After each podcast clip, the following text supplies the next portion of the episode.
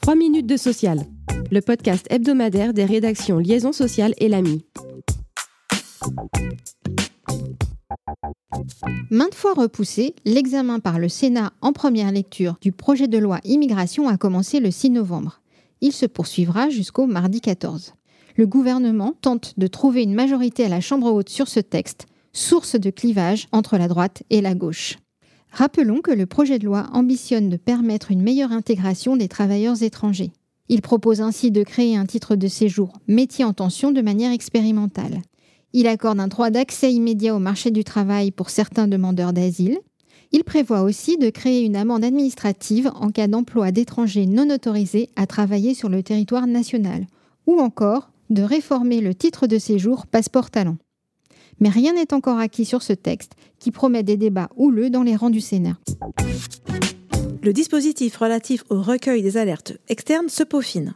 Après les alertes auprès de la Direction générale du travail, c'est désormais celles auprès de la DGEFP qui voient leurs modalités précisées via une note publiée sur le site du ministère du Travail le 25 octobre.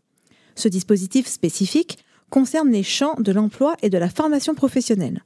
Les faits dénoncés auprès de la DGEFP doivent donc être en lien, notamment, avec les thématiques des parcours d'accès à l'emploi, des mutations économiques, des dispositifs de sécurisation de l'emploi, des politiques de formation et de contrôle, des plans d'investissement dans les compétences ou encore des subventions versées dans ces différents domaines. La saisine peut être réalisée par voie postale sous double enveloppe, par voie électronique ou par enregistrement vocal la DGEFP a trois mois pour communiquer à l'auteur du signalement non anonyme des informations sur les mesures décidées.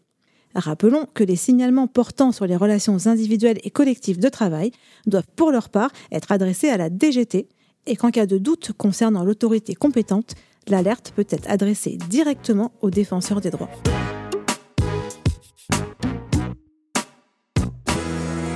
15 jours, pas plus. C'est le délai dans lequel un avis d'inaptitude peut être contesté, comme le rappelle la Cour de cassation dans un arrêt du 25 octobre dernier.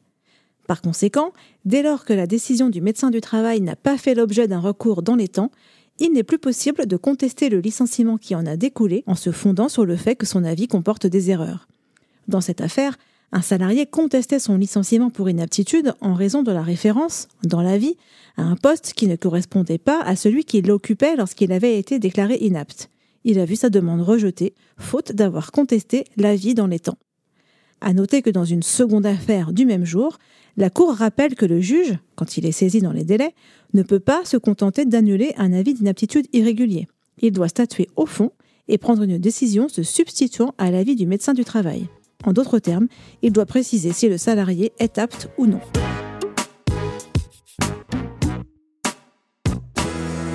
39% des salariés ont éprouvé un motif d'insatisfaction vis-à-vis de leur emploi en 2022. C'est le chiffre à retenir cette semaine, issu d'une étude de la DARES parue en octobre. Cette insatisfaction a particulièrement concerné les salariés en contrat temporaire, les jeunes actifs ainsi que les salariés peu qualifiés. Les femmes sont quant à elles apparues davantage insatisfaites de leur emploi que les hommes. Merci de nous avoir suivis. Pour en savoir plus, vous pouvez consulter le site liaisonsocial.fr.